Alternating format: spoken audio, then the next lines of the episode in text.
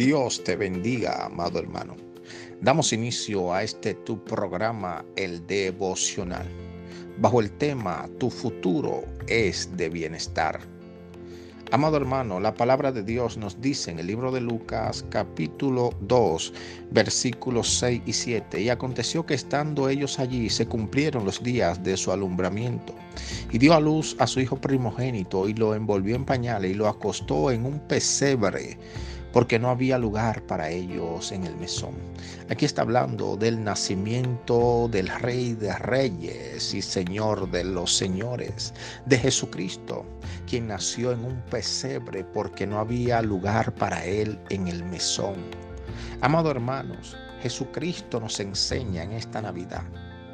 En estos tiempos que se celebra el nacimiento del Hijo de Dios, que no importa cuál ha sido tu pasado, que no importa la familia en la cual naciste, que no importa cuál haya sido tu educación, que en Jesucristo podemos tener un futuro de bendición sin importar cuáles fueron nuestras raíces pasadas.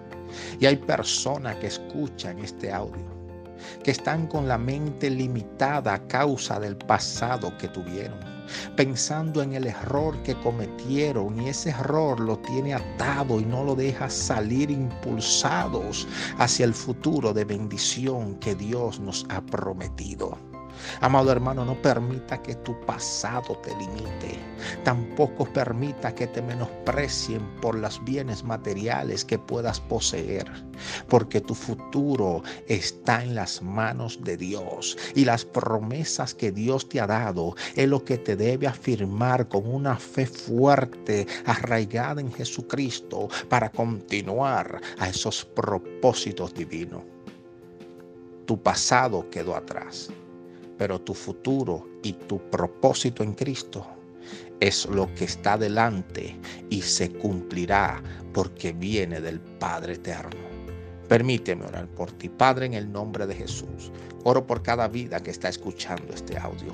Te pido que los bendiga, que le dé sanidad a su cuerpo, Dios mío, y una semana de victoria en el nombre poderoso de Jesús.